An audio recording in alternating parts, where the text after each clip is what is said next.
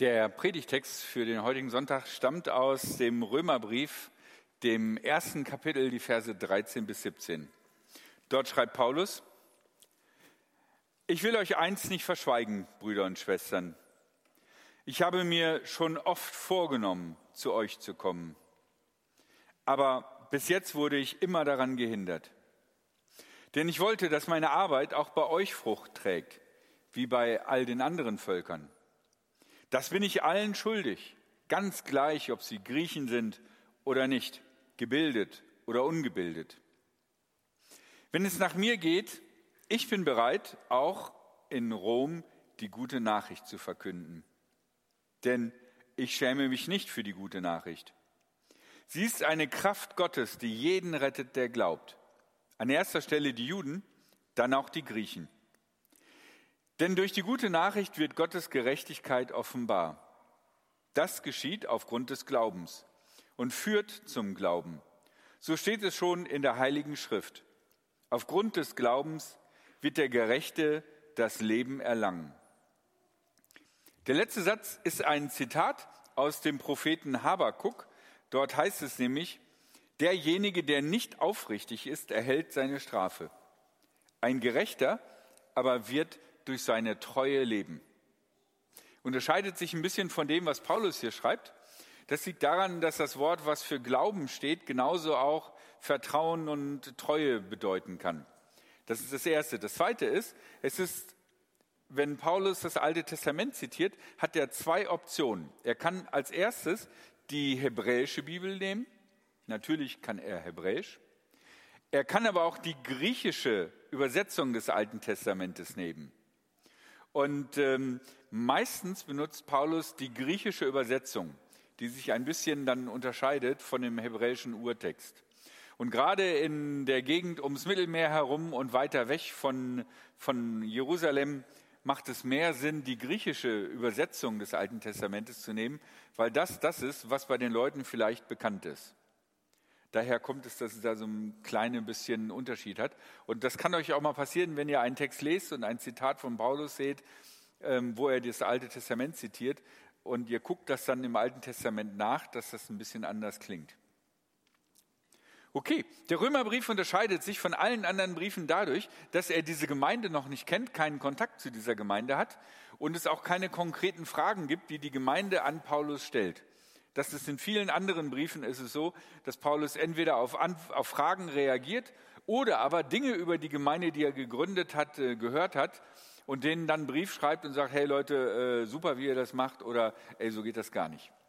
Der Römerbrief ist also sozusagen ein theoretischer Brief, ein Brief, in dem er sich vorstellt, vielleicht so ein ganz klein bisschen wie ein Bewerbungsschreiben, weil Paulus möchte gerne nach Rom und möchte gerne, dass er dort mit offenen Armen empfangen wird.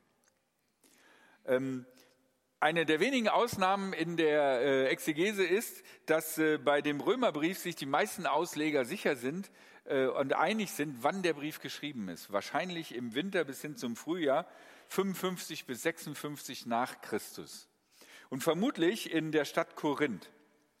Man vermutet das deswegen, weil Paulus erwähnt, dass er gerade bei einem Gaius wohnt.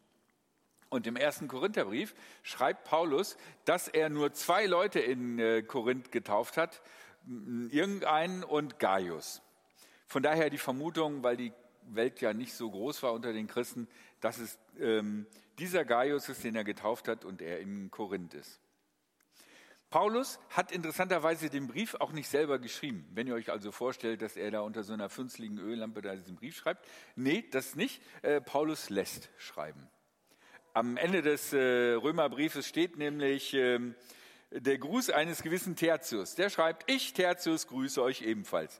Ich habe diesen Brief im Dienst des Herrn für Paulus geschrieben.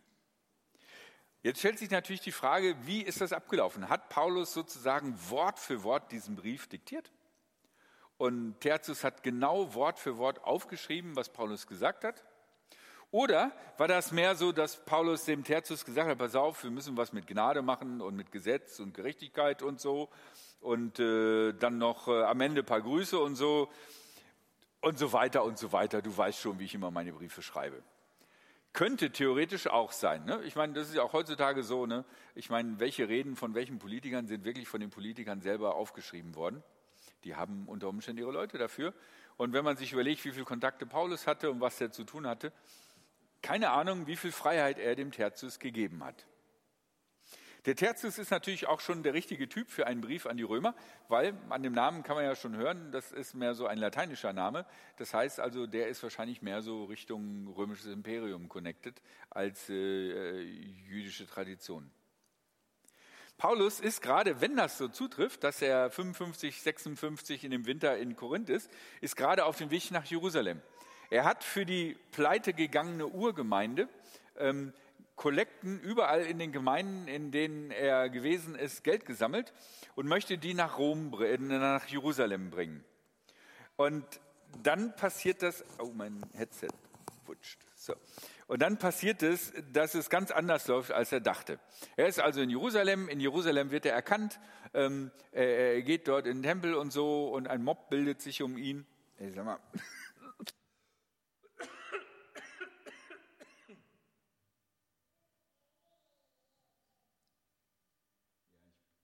ist der erste Gottesdienst in diesem Jahr. Ich bin irgendwie außer Übung. Ne? Ein Mob bildet sich um ihn. Er wird verhaftet. Weniger als äh, Strafverhaftung, zum Teil auch ein bisschen so als Schutzverhaftung, weil, weil die römischen Soldaten gucken wollen, wen wollen die da gerade umbringen. Umbringen ist unser Job, äh, das darf kein anderer. Und äh, dann gibt es da ein Hin und Her und der Mob wird immer wilder.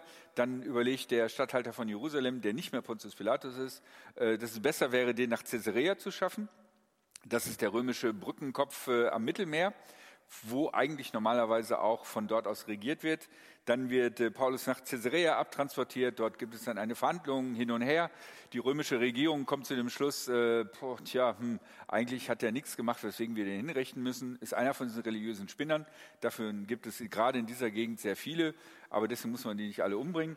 Ähm, und äh, dann kommt aber der Moment, wo Paulus sagt, ich will, dass mein Fall verhandelt wird. Ich bin nämlich römischer Staatsbürger.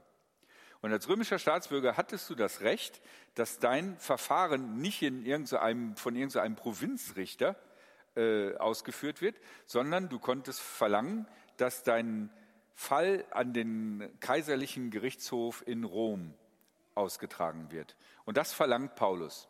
Und so kommt es, dass Paulus also tatsächlich dann nach Rom kommt in der Begleitung eines Centurios der Prätorianergarde und ein paar Soldaten und letzten Endes dann in Rom landet. Okay, das war die Einführung des Briefes. Habt ihr so eine kleine Idee? Ähm, was können wir von den Reiseplänen des Paulus für unser Leben lernen? Ah, ich muss sagen, da habe ich echt eine Weile gebraucht, um da irgendwas zu finden, weil ich finde, der Text ist so. Die erste Sache, die Wege Gottes sind eigenartig. Keine Ahnung, wie Paulus äh, auf die Idee gekommen ist, nach Rom zu reisen. Vielleicht war für ihn das äh, der Berg, den man erklimmen muss, einmal in Rom gepredigt haben. Äh, das ist das Höhepunkt äh, der Möglichkeiten als ein Missionar der Heiden. Wäre eine mögliche Sache gewesen. Vielleicht war ihm auch die komplizierte Situation zwischen den Christen, die aus jüdischer Herkunft stammten, und den Christen, die aus heidnischer Herkunft stammten und die irgendwie sich zusammenbringen mussten. Und da ist evangelisch und katholisch noch harmlos als Gegensatz. Ähm, vielleicht lag ihm auch das am Herzen, weil in der Weltstadt Rom waren natürlich aus allen Herrenländern Leute zusammengekommen mit den unterschiedlichsten Kulturen. Und die haben jetzt zum Teil zum Glauben gefunden. Und wie die das miteinander aushalten sollen, wir sind ja schon manchmal überfordert, wenn äh, die Jüngeren und die Älteren bei uns im Gottesdienst gemeinsam was machen wollen. Da können wir also vorstellen, wie kompliziert das vielleicht in Rom war. Vielleicht lag ihm das auf dem Herzen. Auf alle Fälle lief es nicht so, wie er wollte. Er wollte mehrmals nach Rom, aber es hat immer nicht hingehauen.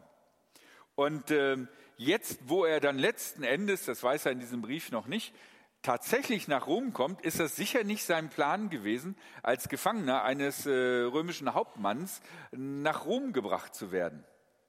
Ich meine, klar, die Reisekosten trägt der römische Staat, von daher war es schon ein smarter Move, aber es ist irgendwie äh, bestimmt nicht das, was Paulus sich erträumt hat.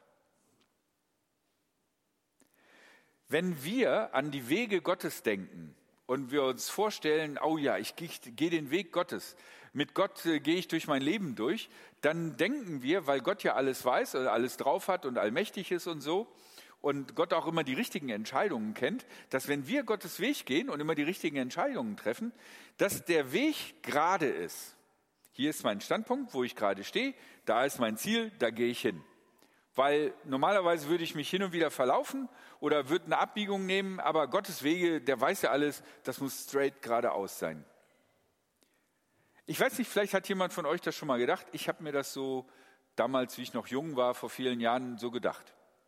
Dass das, wenn du mit Gott gehst, dann läuft das. Und das ist aber nicht so. Und ich finde es gut, dass es beim Paulus auch nicht so ist. Auch bei dem Paulus ist es so, dass die Wege Gottes nicht so laufen, wie er sich das vorgestellt hat, sondern ganz anders. Er hat mehrmals im Blick, dass er nach Rom möchte, aber so läuft es nicht. Aber es ist nicht so, dass Gott seinen Wunsch, dass er nach Rom möchte, ignoriert. Aber es geht einen anderen Weg, nämlich einen Weg, den Gott ihn führt. Und ich glaube, wenn wir auf unser Leben blicken in Richtung Zukunft und erwarten, wir werden da so einen geraden, äh, schneidigen Weg gehen, so wie ein warmes äh, Messer durch äh, Butter, dass das nicht so ist. Gottes Wege sind anders. Das erste ist, ähnlich wie bei der Bundesbahn, Gottes Zeitplan ist ganz anders, als wir denken. Zeit spielt für uns eine viel drängendere Stärke, äh, viel drängendere, ich weiß, jetzt habe ich den Satz nicht richtig, Rolle, ja, spielt bei uns eine viel drängende Rolle als für Gott. Was eigentlich auch total logisch ist, weil Gott ja außerhalb der Zeit steht und auch nicht älter wird und auch nicht ungeduldig wird. Und das Zweite ist, die Wege Gottes sind anders, weil Gott den Überblick über die ganze Welt hat. Kann er auch äh, oder sieht er einfach ganz andere Wege für uns, während wir nur unseren Ausgangspunkt, unser Ziel haben und dann spannen wir die Leine. Das ist ganz wichtig, dass wir das lernen auf den Blick zurück auf das Leben, was hinter uns liegt. Vielleicht sind wir an der einen oder anderen Stelle da sehr unzufrieden und denken, warum ist dieser Schlenker oder jener Schlenker gewesen? Wieso habe ich das nicht gleich geschnallt? Oder hätte ich mal das gleich gemacht, dann wäre mir manches erspart geblieben. Je mehr man hinter sich hat an Weg, desto mehr Schlängel sieht man und desto mehr kann einem dieser Gedanke kommen. Und äh, wenn ihr auf euer Leben nach hinten blickt und denkt, oh je, oh je, das hätte doch eigentlich mit Gott einfach gerade laufen können und ich wäre schon viel weiter. Nein, das ist nicht so. Das Entscheidende ist, was bei uns wieder anders ist, die wir einen geraden Weg planen, was nicht immer passiert, Gott erreicht sein Ziel. Das Entscheidende bei Gottes Wegen sind nicht, dass er straight geradeaus geht, sondern das Entscheidende und Besondere an Gottes Wegen ist, dass er das Ziel erreicht.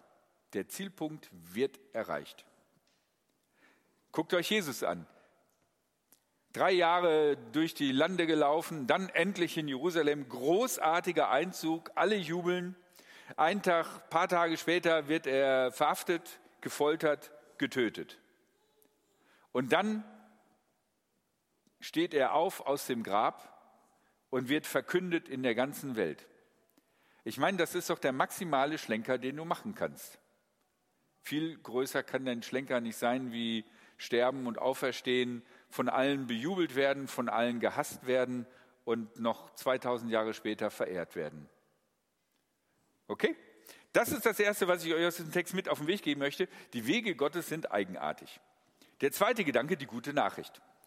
Die gute Nachricht, Evangelium, das ist ja eines der Kernworte des christlichen Glaubens. Die vier Evangelien sind schon so benannt, die gute Nachricht. Und ähm, es ist eine gute Nachricht. Und äh, eine gute Nachricht zu verkünden ist unser Auftrag. Unser Auftrag ist nicht alle zu überzeugen und so lange drücken und schieben, bis sie alle überzeugt sind, sondern unsere Aufgabe ist, die gute Nachricht zu verkünden. Ja, und wer sich denkt, hey, das ist eine gute Nachricht, das ist super, okay. Und wer sich denkt, ach nee, brauche ich nicht, ja, kann ich auch nichts machen. Aber unser Kernauftrag ist nicht, Leute umzudrehen, sondern unser Auftrag ist, die gute Nachricht zu sagen. Wir sollen eine gute Nachricht erzählen. Und die gute Nachricht ist, es gibt Frieden und Freundschaft mit Gott. Und dieser Frieden und diese Freundschaft geschieht aufgrund des Glaubens, also im Vertrauen auf Gott. Und dieser Schritt des Vertrauens führt zum stetigen Vertrauen auf Gott. Das ist das, was Paulus äh, meint, wenn er schreibt, ich muss hier nochmal gucken, das geschieht aufgrund des Glaubens und führt zum Glauben. Und das unterstreicht er dann mit diesem Zitat aus Habakuk. Das ist das Entscheidende. Und dieser Satz ist einer der Kernsätze, der mit die Reformation ausgelöst hat, ähm, dass Luther anhand dieser Sätze erkannt hat, es geht nicht um mein Tun, es geht nicht darum, was ich leiste, damit ich fromm genug bin, damit Gott sagt, okay, der ist okay, den lassen wir rein, sondern es geht um den Glauben, der entsteht durch das Vertrauen auf das Handeln Gottes. Und aus diesem Vertrauen auf das Handeln Gottes entsteht ein Vertrauensverhältnis zu Gott. Und wegen dieses Vertrauensverhältnisses ändere ich mein Leben. Aber das Ändern meines Lebens ist nicht sozusagen die Leistung, die ich erbringen muss, um äh, vor Gott stehen zu können. Deswegen hat Martin Luther Stelle, diese Stelle so wichtig gefunden und hat in diesem Satz Frieden gefunden in seinem eigenen Herzen. Und das ist die gute Nachricht, die wir zu sagen haben und die für euch und für mich relevant ist. Nicht aufgrund unserer Leistungen, unseres Aussehens, der Punkte, sondern im Vertrauen auf Gott entsteht das Vertrauen, das stetige Vertrauen in einem Leben mit Gott. Jetzt mein dritter Gedanke, die unbedingte Aufgabe des Paulus. Da haben wir also einen Paulus, der ein Pharisäer war, wo Leistung enorm groß geschrieben wurde und Perfektion, der jetzt auch diesen Glauben entdeckt hat ähm, und das auch sozusagen anderen erzählt. Ne, du musst nichts leisten, sondern entscheidend ist, was Gott getan hat für dich und daraus lebst du. Und dann gibt es aber immer wieder in verschiedenen Briefen, aber auch hier in diesem Brief diesen Satz, der darauf hindeutet, dass Paulus irgendwie doch unbedingt was machen muss. Ne, er schreibt hier, das bin ich allen schuldig, ganz gleich, ob sie Griechen sind oder nicht, gebildet oder ungebildet. Also Griechen oder nicht, das bedeutete für Paulus, als Jude zerfällt die Welt in zwei Kategorien. Es gibt die Juden, die an den einen Gott glauben, und es gibt die Griechen, in manchen Bibeln wird es auch die Heiden übersetzt. Das sind die, die äh, diese Götzenstatuen haben und irgendwelche Götter verehren. Das sind diese zwei äh, Welten, in denen man leben kann in der Zeit des Paulus. Und jetzt der Paulus, der voll aus der Gnade lebt und allen von der Gnade erzählt und so, ist aber immer noch im Herzen so ein 150-prozentiger Pharisäer. Irgendwie an verschiedenen Stellen blitzt das so durch, dass das immer noch in dem drin ist. Da gibt es auch den einen oder anderen Streitpunkt. Es ist auch nicht umsonst, dass sie in Jerusalem direkt lynchen wollen, weil der hat kurz nachdem er sich bekehrt hat, gleich da mal aufgeräumt und denen mal gesagt, wo der Hammer hängt in, in seiner unnachahmlichen Art. Er lebt natürlich aus Gnade. Er erzählt anderen von der Gnade. Aber irgendwo in ihm drin ist da doch noch der Punkt, dass er irgendwie das Gefühl hat, ich muss da was tun. Diese Vergangenheit, dass er ein Verfolger der Christen war, dass er Christen verfolgt und ins Gefängnis geworfen hat, auch wenn es ihm vergeben ist, es hängt ihm hinterher. Und er hat irgendwie das Gefühl und bringt es an ein paar Stellen an, äh, dass er was gut machen muss wieder, weil er der schlimmste aller Ungläubigen war. Seine unrühmliche Vergangenheit wird er irgendwie nicht 100 Prozent los. Ich will daraus kein theologisches Thema machen, sondern ein, ein persönliches Thema, ein Lebensthema. Thema. Wir alle haben unser Lebensthema. Manchen von uns ist das schon bewusst. Andere sagen noch, nö, ich bin komplett ausgeglichen und Herr meiner Sinne und weiß, was ist. Aber wenn dich Leute 30, 40 Jahre kennen, dann stellst du das fest. Ich bin in einer Gemeinschaft von so Theologen, mit denen ich zusammen studiert habe. Und ähm, so nach 35 Jahren, die du die kennst, ne, wenn man sich so austauscht, wie war dein Jahr, ne, was für Gebetsanliegen gibt es, ne, du wirst es nicht glauben, es gibt doch bei eigentlich fast allen immer die gleichen Gebetsthemen. Und äh, du denkst dann so, ja, kenne ich, haben wir doch letztes Jahr schon gebetet und vorletztes Jahr. Und das Gleiche ist bei mir sicherlich auch. Ich bin mir 100% sicher, dass wenn die mich sehen, dann denken, ah ja, der Ralf. Ja, ja, der ist immer so ein bisschen heulerisch, depressiv oder so. Ne? Der ist immer am Jammern, wie schwer das Leben ist. Ähm, wir haben alle unsere Lebensthemen. Ihr habt alle eure Lebensthemen. Und manchmal denken wir, oh, wenn wir Christ sind, dann gehen die weg. Wusch. Da kommt der Heilige Geist, da kommt, da kommt die Liebe Gottes und alles ist erledigt. Manchmal passiert Leuten das auch, dass sie einen Riesenschritt vorwärts kommen durch den Glauben. Aber oft ist es so, dass diese Lebensthemen uns begleiten. Und meine persönliche äh, Empfehlung an euch, ich weiß nicht, ob das richtig und gut ist, aber so habe ich ein bisschen Ruhe mit mir gefunden oder versuche mit mir Ruhe zu finden, ist, wenn ihr ein Lebensthema entdeckt, was ihr habt, was ihr manchmal auch nervig findet oder andere an euch nervig finden, und ihr auch nach vielen Jahren des Wissens, dass ihr das habt, und ihr versucht es loszuwerden, und ihr merkt, ich werde es nicht los, dann umarmt es und habt es lieb. Und sagt, ich hab dich lieb, du bist super wichtig in meinem Leben, und, aber stell dich jetzt ein bisschen weiter hinten an, aber ich komme nachher nochmal zu dir und red mit dir.